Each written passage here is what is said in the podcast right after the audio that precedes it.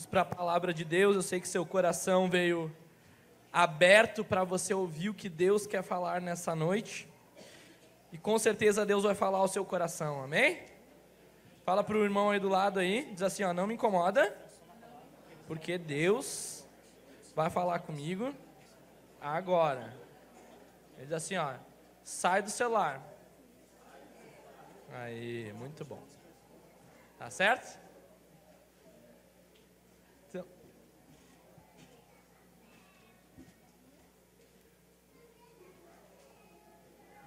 Olhe.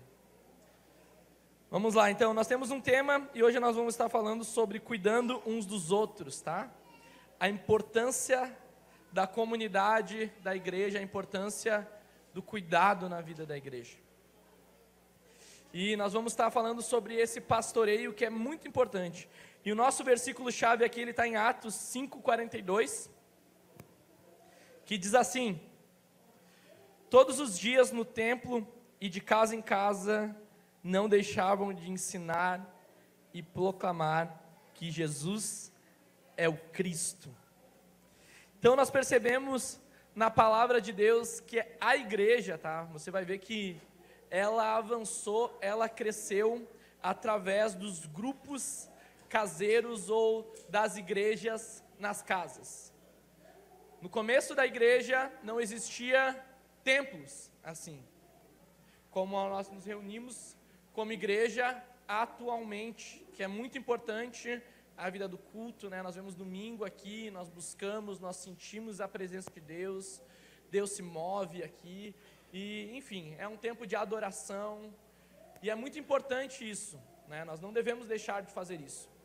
Mas a igreja, ela teve esse início, isso é um princípio bíblico, os cultos dentro das casas.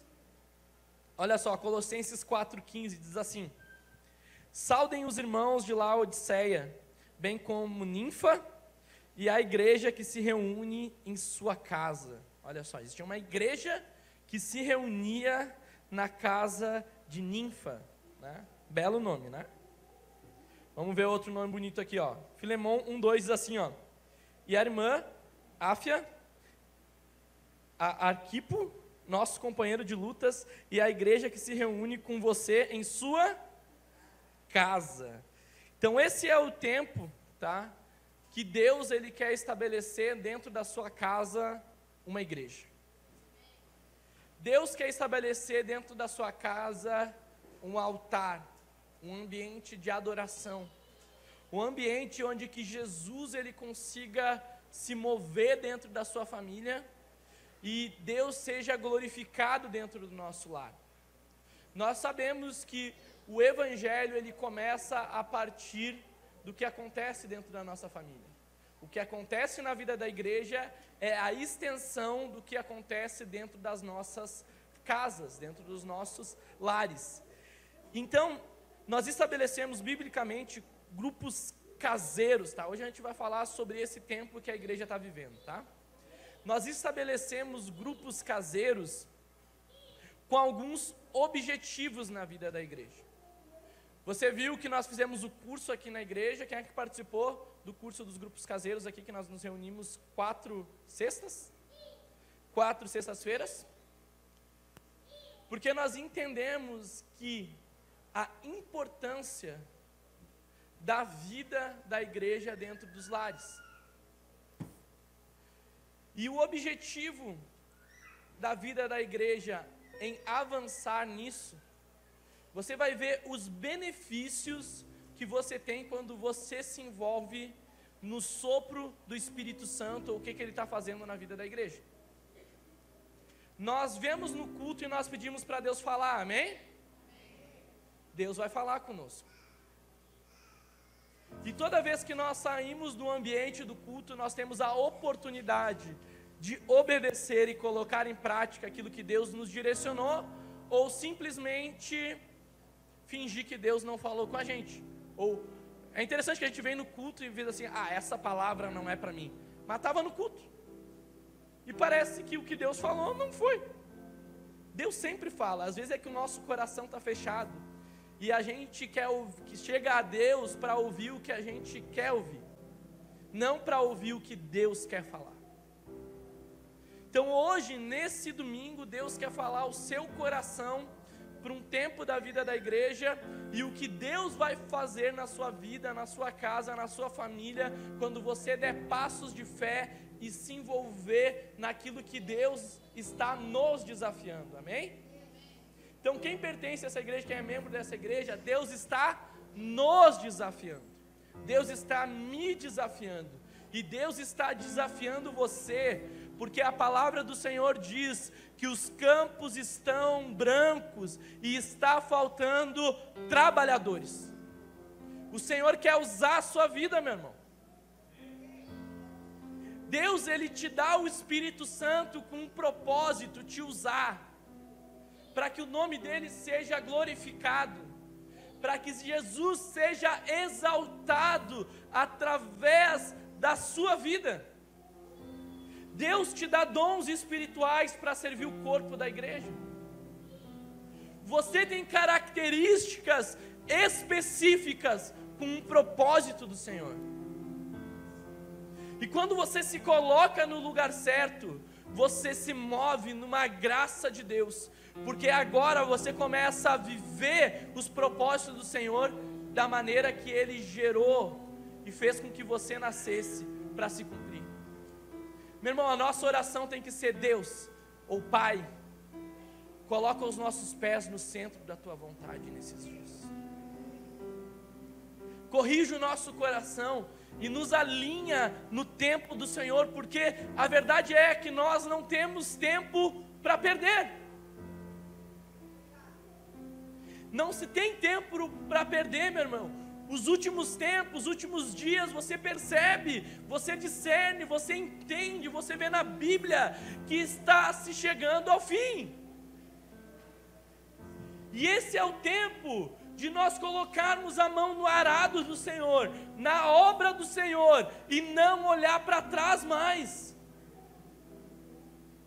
De nós nos comprometermos com a causa do Evangelho de Jesus. É o tempo de Jesus não ser mais o último ou a sobra.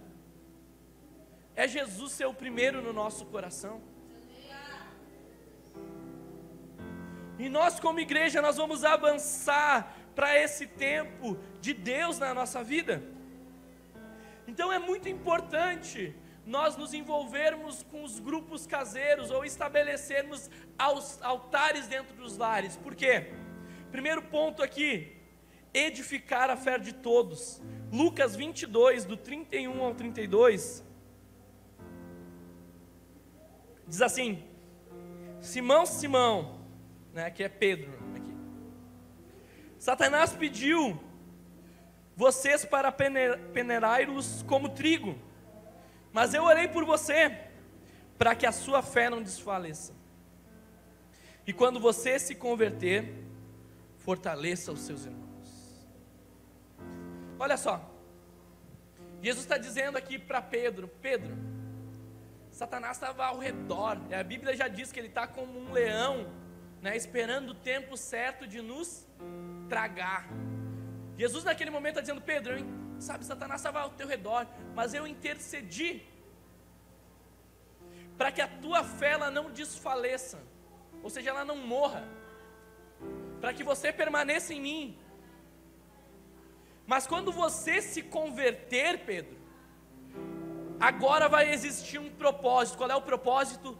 Fortalecer os seus irmãos.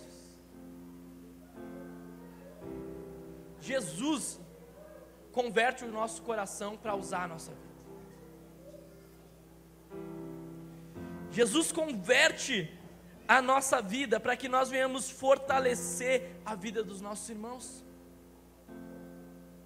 Você, quando se converte e entende isso, você para de olhar somente para si.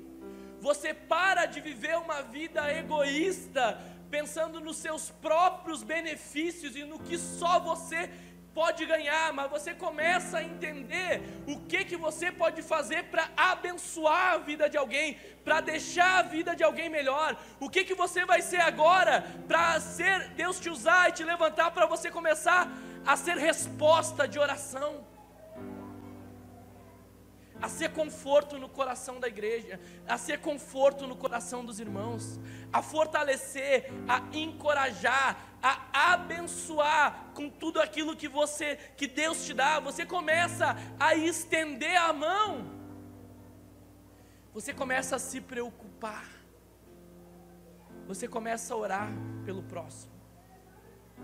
Seu coração cresce em compaixão, cresce em misericórdia você começa a entender, meu irmão, que as pessoas estão indo para o inferno e muitas vezes nós não estamos fazendo nada.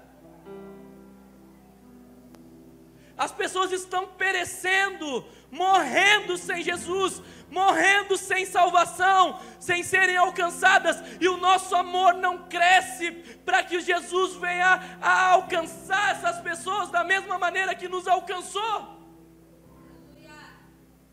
Nós nos preocupamos somente com nós e os outros que se ferrem. É isso que a gente está dizendo muitas vezes. Isso daí tem misericórdia de nós, Senhor. Tem misericórdia porque o nosso coração muitas vezes não está no lugar correto. Nós esquecemos de uma eternidade com Jesus, nós esquecemos da salvação em Jesus, nós esquecemos que existe a porta estreita, a porta larga, nós esquecemos que Jesus nos resgatou com um propósito, meu irmão. Jesus não te resgatou para mudar a sua vida financeira, isso é consequência. Jesus não te salvou para curar as suas feridas emocionais, isso é consequência. Jesus não te salvou para você ter uma vida melhor agora, isso é consequência, acontece. Nós escutamos testemunhos. Jesus não te alcançou para te curar de uma enfermidade, simplesmente, Ele tem poder e Ele faz, e nós sabemos. Jesus te alcançou para te tirar da garra dos infernos e te trazer para o reino do seu amor, o reino de luz, o reino de salvação de Jesus.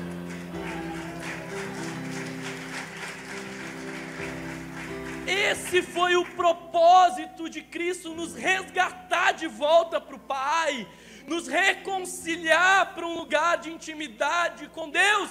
Nós estávamos distantes, meu irmão, perdidos. Não havia outro caminho a não ser Jesus nos resgatar.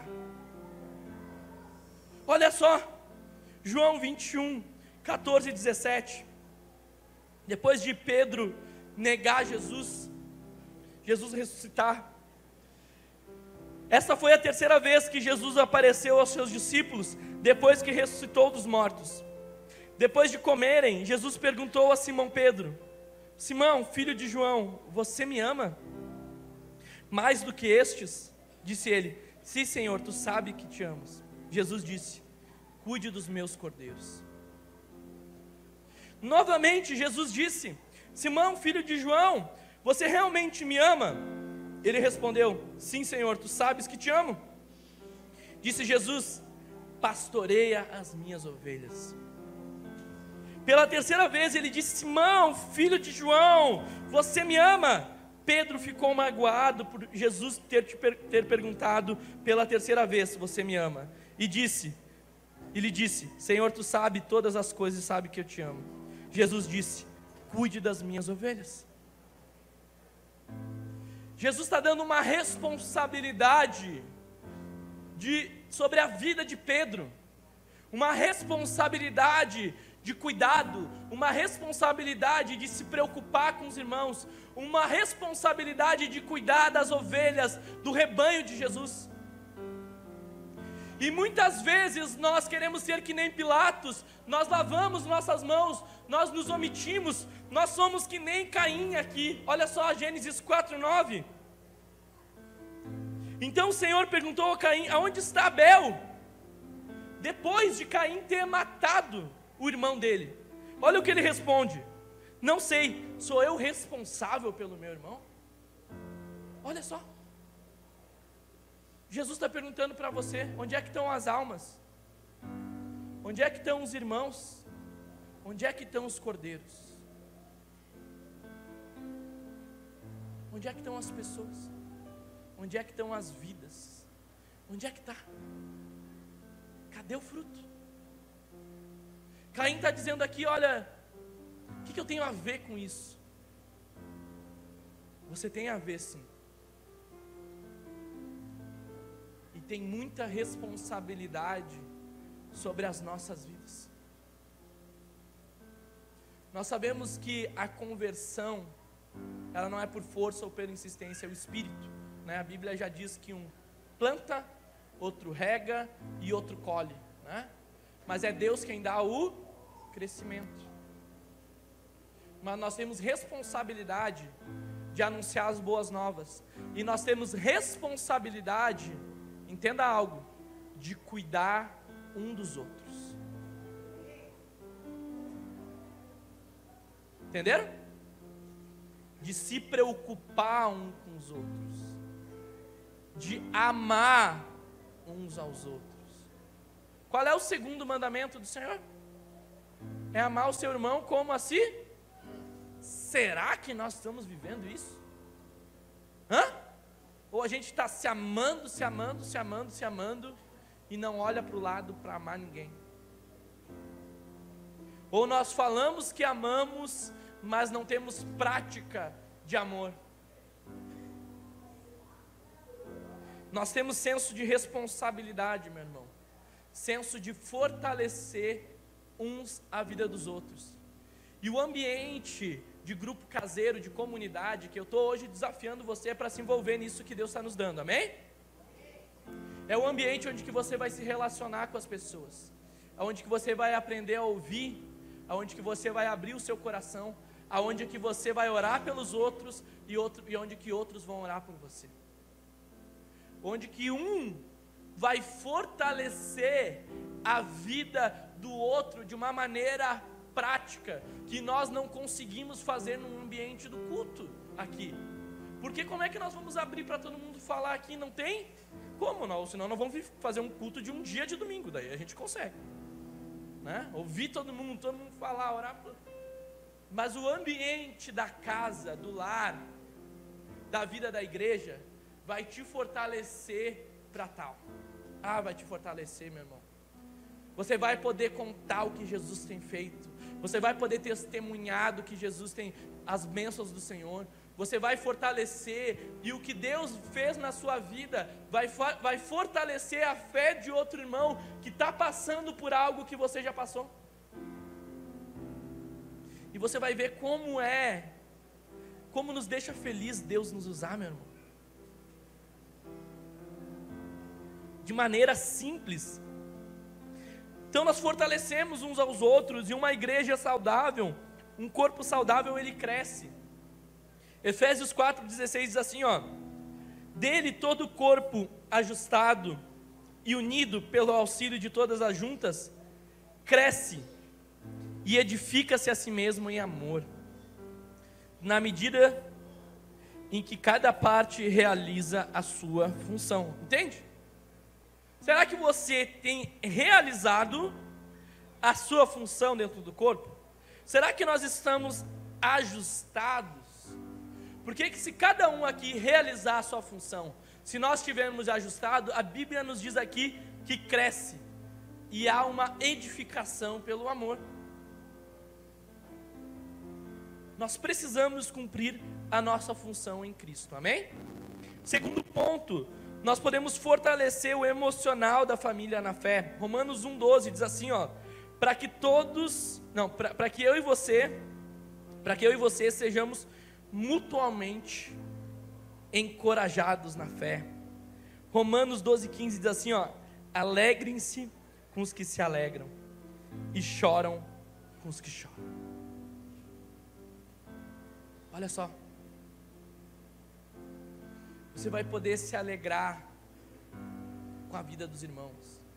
Você vai poder chorar com a vida dos irmãos. Você começa a criar laços, vínculos emocionais, afetivos. Você começa a criar amizades.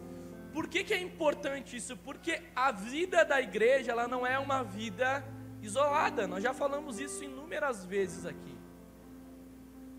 A vida da igreja é uma vida onde que nós participamos e nós nos envolvemos com o que Deus está fazendo. Quando nós desfrutamos disso e nós abrimos o nosso coração um com os outros, o que que nós experimentamos através da vida um dos outros? Sabe o que Deus nos proporciona nos nossos relacionamentos? Consolo. Quem é que já foi consolado por um abraço aí alguma vez? Quem é que já foi consolado por uma palavra de motivação, de alegria? Olha só. E você vai conseguir toda semana ter a prática de viver isso daí. Uma das grandes armas que Satanás usa para te distanciar, te deixar frio nas relações, te deixar distante disso, é te isolar mesmo, ele te isola, ele não te deixa, ele não permite com que você tenha comunhão com a igreja, comunhão com os irmãos. Você vive a sua vidinha distante e separada daquilo que Deus está fazendo. Você vem na igreja, mas você não congrega na igreja. Entenderam? É muito diferente vir ao culto e congregar no corpo de Jesus. Entenderam? Porque já pensou na, na palavra membro? O que, que é membro? São membros de um corpo. Membro é parte, não é uma assinatura, não é um carimbo que a gente bate domingo após domingo aqui. Não, nós nos envolvemos.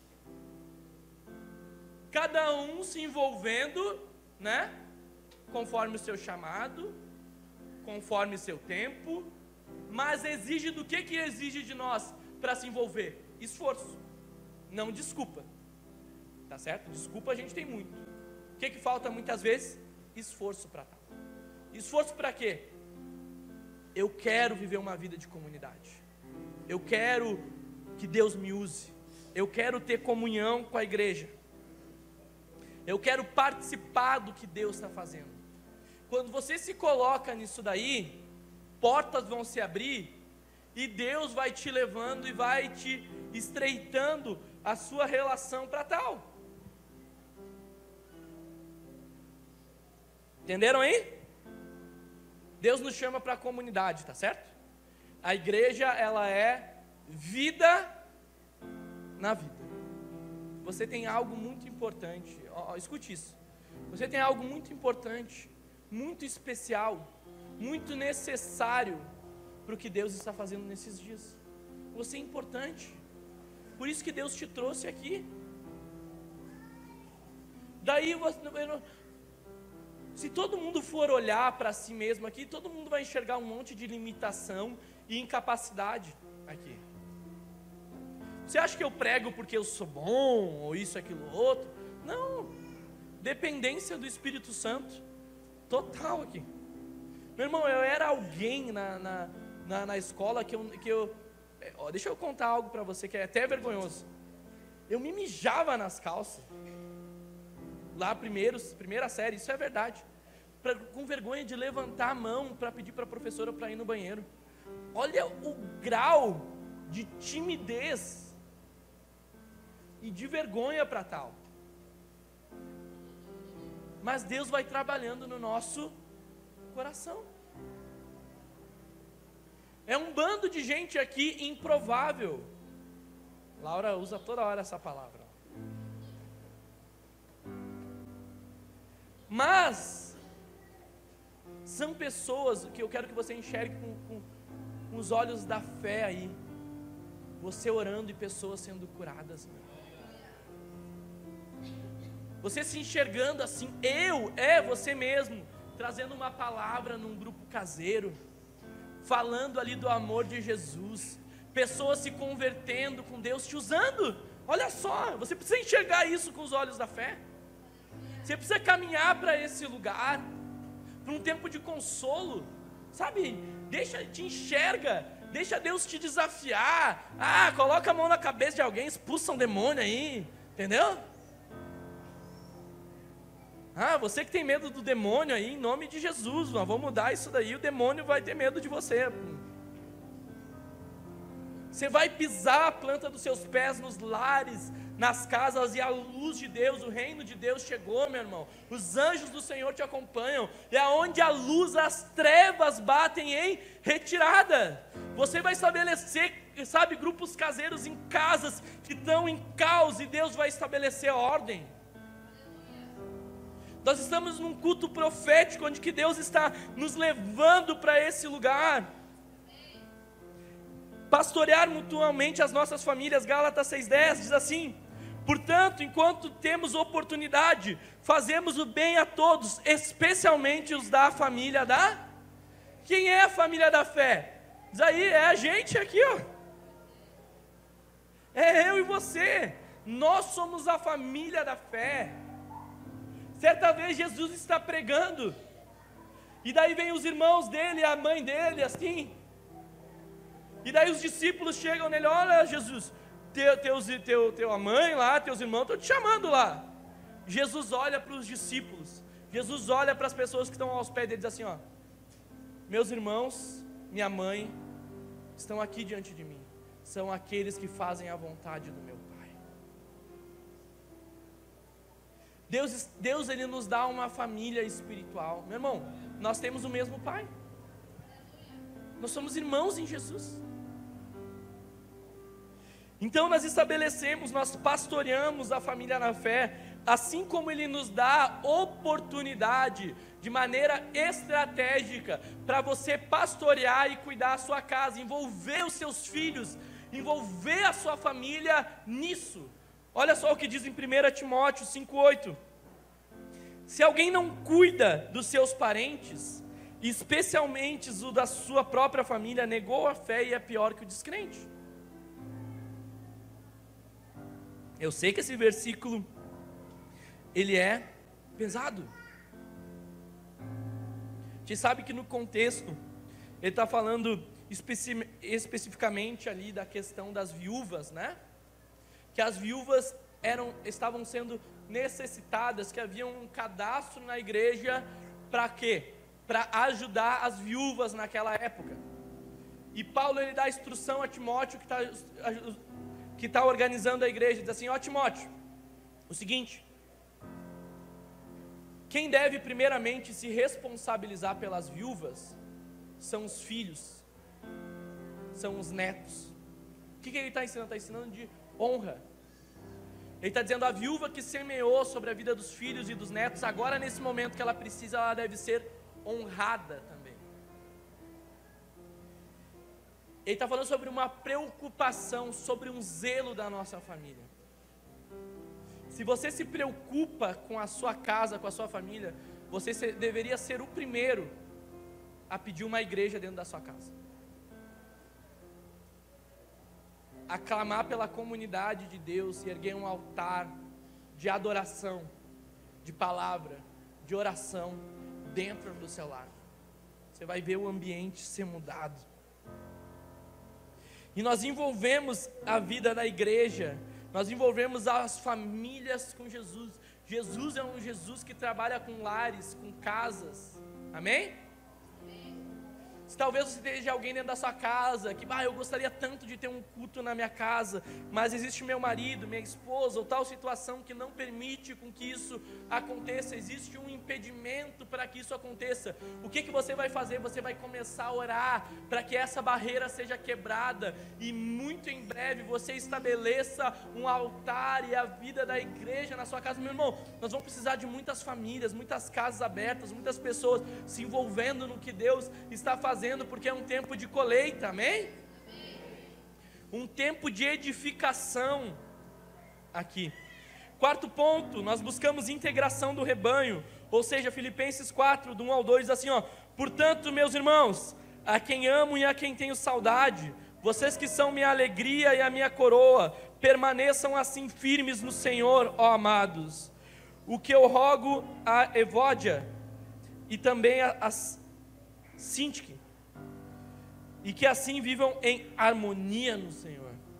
Provérbios 27, 23 diz assim, ó: Esforcem-se para saber bem como para saber bem como suas ovelhas estão. Dê, dê cuidadosa atenção aos seus rebanhos. nós precisamos nos responsabilizar e nos comprometer com o cuidado da vida da igreja e com o cuidado da vida dos irmãos. Amém? Por quê? Se você pegar isso está totalmente errado, trazer toda a responsabilidade de cuidar de todos vocês e de cada, imagina a igreja cada vez mais cresce. Não tem como eu cuidar de todo mundo. Fica inviável cuidar de todo mundo. É insustentável. Moisés estava lá atendendo todo mundo. Chega o sogro dele e diz assim: Moisés, tu vai, tá, vai dar ruim isso aí. Você não vai conseguir atender todo mundo. Você precisa levantar líderes para que esses líderes te ajudem a cuidar e te ajudem a resolver os problemas.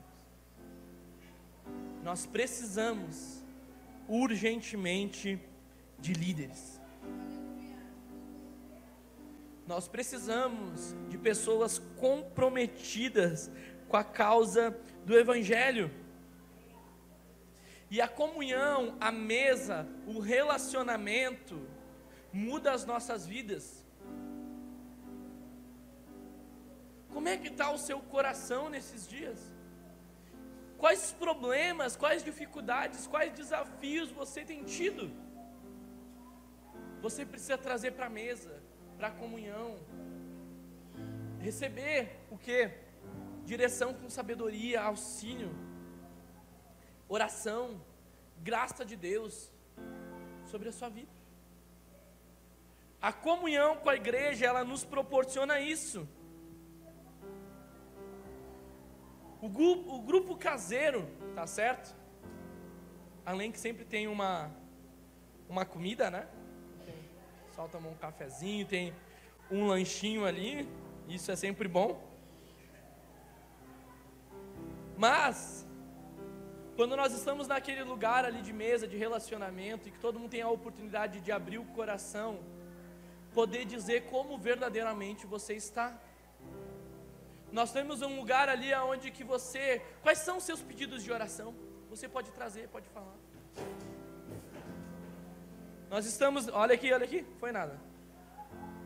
Volte para mim, volte para mim aqui, ó. Eu acho que não foi nada. Espero que esteja todo mundo bem aí. Mas olha só, o grupo caseiro, ele é a única maneira saudável que nós conseguimos crescer como igreja e cuidar um dos outros. Você concorda comigo? É o único lugar. Ele é um lugar aonde que vai te proporcionar o quê? Ele vai te proporcionar maturidade espiritual. Por quê? Porque você vai ser colocado com desafios de Deus. Vai chegar lá alguém pedindo uma oração e você vai dizer: Eu nunca orei. Mas você vai ter que orar. Ah, eu nunca preguei. Todo mundo um dia começa, tá certo? Ah, mas eu não tenho dom. Clama a Deus que Ele te dá o dom. Ele te instrui, Ele te ajuda. O Espírito Santo Ele coopera com a nossa vida. Quinto ponto aqui também, suprir as necessidades do próximo. Gálatas 2:10 diz assim, ó: Somente pediram que nos lembrasse dos pobres o que me esforcei por fazer.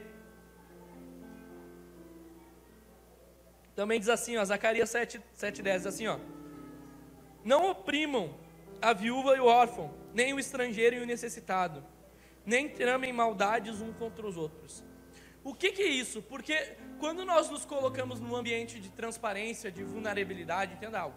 Quando nós repartimos o nosso coração, quando nós falamos, quando nós nos envolvemos, tá certo?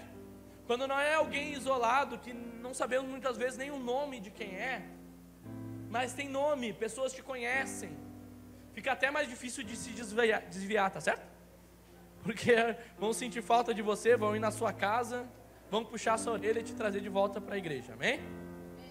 Então, se você não quer se desviar, crie bastante relacionamentos aí, né? Tenha bastante amigos que amem Jesus, amém? Olha só. Então, quando nós entramos nesse ambiente aqui e nós partilhamos o nosso coração, Entenda algo, a igreja, tá? Nós aqui, irmãos, líderes, pessoas que nos envolvemos, a não ser que o Espírito Santo nos dê uma palavra de sabedoria, o espírito da profecia venha sobre nós, isso acontece, que nós vamos saber o que realmente está acontecendo na sua casa. Qual é a necessidade que você tem? Qual é a dificuldade? Talvez dificuldade financeira, talvez você precisa de um rancho, talvez precisa de um consolo, um abraço. Você precisa de algo que a igreja se mova para poder te auxiliar. Amém? Mas quando nós não ficamos sabendo, fica difícil ajudar. E tem gente que é tão orgulho, tem gente que é orgulhosa demais que também não se deixa ser ajudado. Não pedem oração. Não pedem ajuda. Não consegue vencer certas áreas, mas não reparte o fardo. A vida da comunidade, da igreja, ela nos ajuda com isso. Nós repartimos os fardos um com os outros. Nós suportamos uns aos outros, que nem a Bíblia nos diz. Auxiliamos, cooperamos um com os outros. Vocês estão entendendo? Estão comigo aí? E eu reparto esse fardo. E no momento que eu reparto, isso se torna mais leve. Agora mesmo, hoje eu estava atendendo um irmão aqui, com dificuldade, com problema. O emocional abatido. Mas só na conversa ali, ele já me disse, já me trouxe clareza, já me senti muito melhor. Já sei o que fazer agora. Olha aí mas não guardou para si. Isso é um grande erro. Um grande erro. E quando você tem amigos de fé, parceiros, parceiros de caminhada em Jesus, pessoas que vão te impulsionar, te fazer crescer, sabe? Isso vai ajudando. Eu tenho pessoas que eu reparto todos os meus fatos. preciso de oração, preciso de ajuda, não sei o que fazer, estou passando por isso. Ou você acha que eu não passo por nada? Você está muito enganado por isso. Amém? Eu também preciso de oração, força, sabedoria. E se você não ora por mim, você tem que começar a orar pela minha vida para que Deus me abençoando, dando sabedoria para dirigir uma igreja que não é fácil. Ou quem é que acha que é fácil? Meu irmão.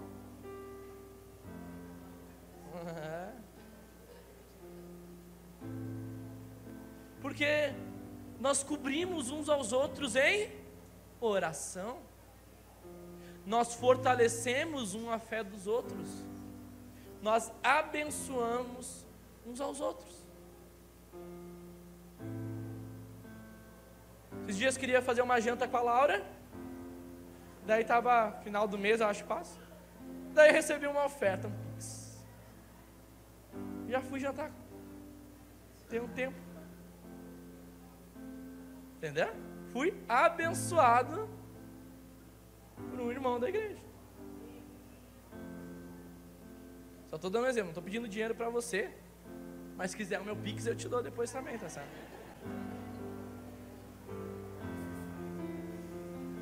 Mas eu só estou dando um exemplo assim, porque a gente recebe o favor um dos outros, entende? A graça um dos outros. Como eu sei, já que várias vezes Deus me usou para abençoar várias pessoas e para abrir portas para várias pessoas, para cooperar com a vida de várias pessoas. Nós semeamos e nós colhemos. Essa é a vida da comunidade da igreja, meu irmão. Você tem algo aí para dar? que com certeza vai ser resposta de oração para alguém que precisa receber. Você tem algo de Deus na sua vida, meu irmão. Você é um homem uma mulher de Deus. Agora você vai pegar aqui, ó, vem aqui lá. Você vai pegar na pessoa que está do seu lado, assim, você vai olhar. Você é uma mulher de Deus, você é um homem de Deus, tá certo? Vai aí, abençoa a vida de alguém, meu irmão. Dá palavra de vida nessa isso. Você é um homem de Deus. Pode estar tá desviado, mas é um homem de Deus, é uma mulher de Deus, meu irmão. Nós enxergamos isso com os olhos da fé. Carregamos algo do Espírito Santo aí. Vamos lá. Sexto ponto. Também nós trabalhamos a unidade pela família da fé. Segundo Coríntios 5:18 diz assim, ó: Tudo provém de Deus, que nos reconciliou consigo mesmo por meio de Cristo e nos deu o ministério da reconciliação, meu irmão. Não é o ministério da divisão, não é o ministério do isolamento, não é o ministério da independência, não é o ministério de viver na força do braço, é o ministério da reconciliação. Nós temos esse ministério, meu irmão, de reconciliar, de unir, de chamar. Você aí que tem grupo caseiro já, o Jonas ali está começando, a Sinara, o pessoal do Flow aqui, Maurício. O que, que eles vão começar a fazer agora? Vão começar a chamar pessoas para participar disso que Deus está fazendo. E não vai demorar muito, nós já vamos começar a abrir em outras casas, em outros lugares ainda. Amém? Dividir já, vamos multiplicar, já vamos crescer, já vamos estabelecer em mais casas aí. E começamos a chamar, a reconciliar, a chamar para a comunhão, a chamar para o relacionamento. Ei, irmão, por que, que tu não veio no grupo caseiro hoje? Ah, não, estou sem carona. Não, alguém vai te buscar. Vai atrás, entende? Vamos começar a exercer liderança, responsabilidade. Mas também tem outras pessoas que não entendem isso daqui. A Bíblia nos deixa clara sobre um, eu não vou chamar de irmão, vou chamar de um, um desviado aqui, tá? Olha só, o desviado Diótrefes, diz assim, ó. Escrevi a igreja, mas de, tem uns nomes complicados na Bíblia, né? Diótrefes, que gosta muito de ser o mais importante entre eles, não nos recebe. João está dizendo assim: olha, nós queríamos visitar o que está acontecendo na casa do Diótrefes. Mas ele gosta de ser orgulhoso, né? Ele não quer receber a igreja na casa dele. Ó, Deus está falando com gente que não quer receber a igreja nessa casa aí, ó.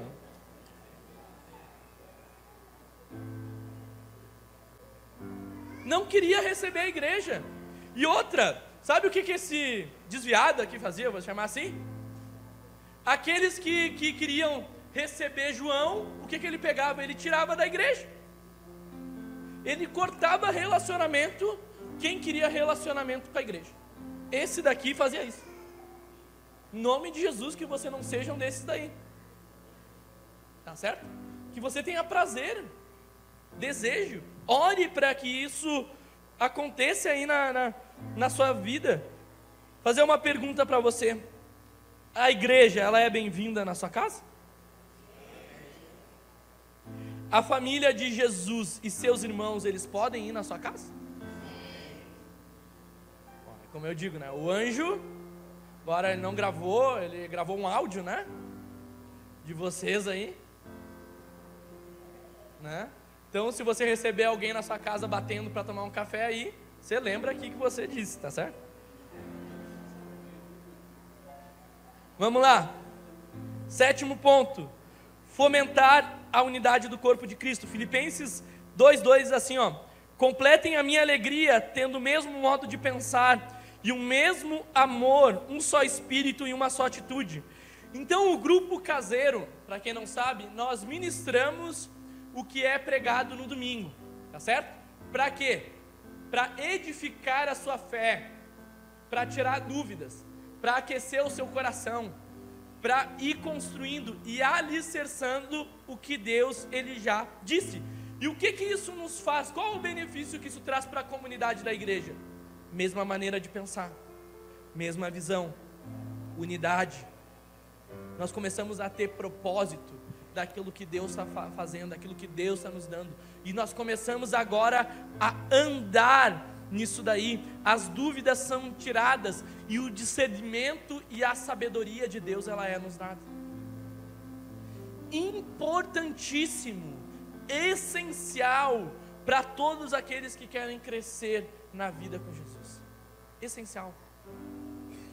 Né? A palavra tem umas traduções da Bíblia que usam ruminar a palavra, né? O grupo caseiro ele rumina. Você vai se alimentando de novo daquilo, vai gerando vida em você. Deus vai falando ao seu coração aí. E o oitavo ponto e último ponto aqui, Atos 13, 13 diz assim, ó. Assim depois de jejuar e orar, impunham as mãos e o enviaram. O que, que é isso? Esse é o nível aqui do envio, é o nível de maturidade. Por quê? Porque tem os líderes do grupo caseiro e tem os vice-líderes, sublíderes. Assim, é isso que chama? Co-líderes, é essa a palavra correta. Os co-líderes são pessoas que vão auxiliar na liderança. E eles vão ser preparados para que depois? Para o envio para liderar outro grupo caseiro. Isso vai gerando o quê? Vai gerando maturidade espiritual vai gerando responsabilidade com o reino de Deus. Você vai crescendo na palavra, você vai crescendo na comunhão, você vai crescendo na oração, você vai crescendo na liderança e na responsabilidade de cuidar vidas. Entenda, como a gente pregou aqui já, né, do barco, né? O reino de Deus não tem barco, não é zona de conforto. O reino de Deus e a fé, ela nos desafia. Desafia. Esgotou os 45, né? Mas eu estou no final já. Eu te... Para quem não sabe, eu tento pregar em 45 minutos, tá certo? Eu tento, tá? Mas nós já vamos encerrar aqui. Entenderam então? Envio? Envio para o próximo passo envio para o próximo desafio, envio para crescimento espiritual, para maturidade espiritual, responsabilidade com o reino de Deus. Amém? Para nós concluirmos aqui então, dois últimos conselhos importantes aqui. Primeiro, fique firme na igreja. Você é a igreja. Hebreus 10, 25, olha o que a Bíblia nos diz. Não deixem, olha só, ele está tá dando uma direção, tá certo? Não deixem de se reunir como igreja. Segundo é o costume de alguns, mas encorajemos uns aos outros, ainda mais quando vocês veem que se aproxima o dia. Que dia? É o dia da volta de Jesus, é o dia da prestação de contas. O que que Paulo está dizendo aqui? Está dizendo, olha, tem pessoas que tem o costume, a displicência de não se reunir como igreja. Mas o que está dizendo? Não façam isso. Não façam isso.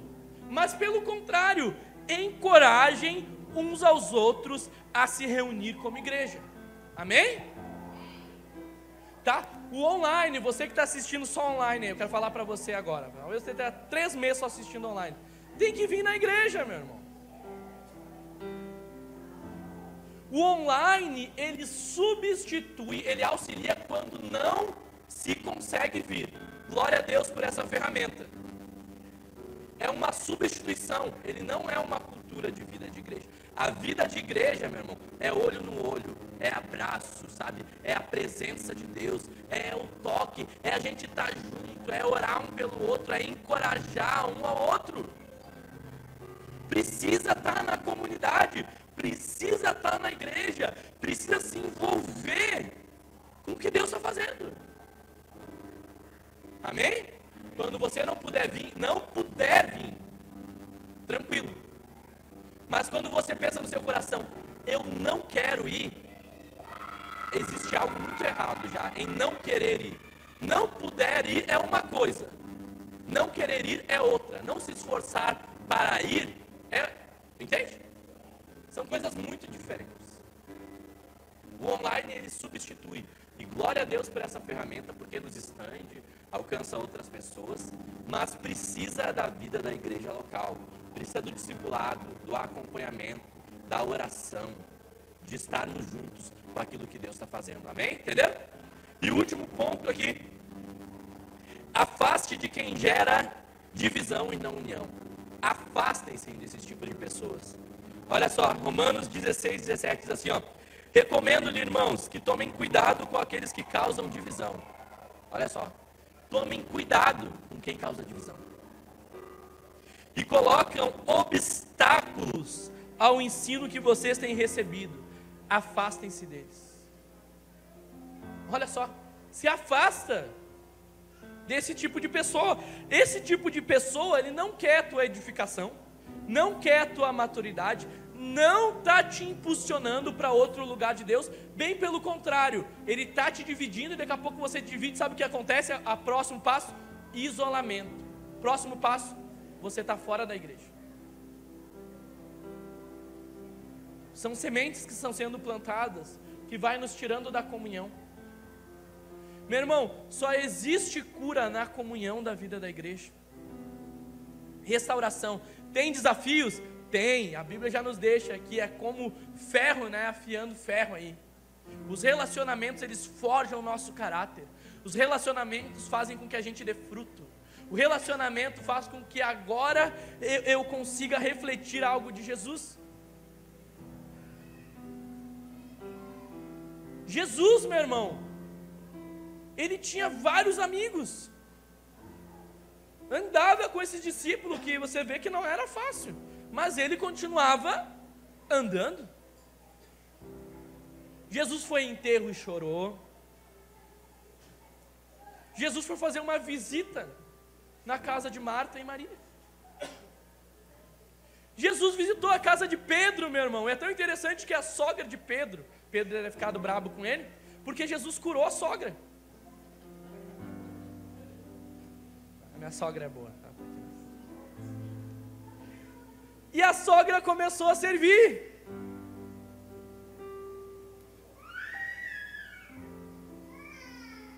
Jesus ele ia nas casas, meu irmão. Ele estava lá numa casa lá, encheu a casa. Era um grupo caseiro que encheu tanta casa.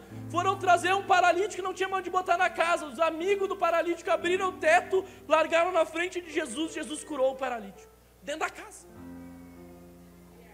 Você vai ver, Jesus se tinha templos que Jesus ia pregar, sinagogas, mas Jesus ele pregava nas casas, ele pregava nas ruas. E você vê em Atos, o grande mover de Deus realmente é nas casas. Altares nas casas, vida de Deus nas casas e nos lares. A nossa casa precisa ser um altar de Deus.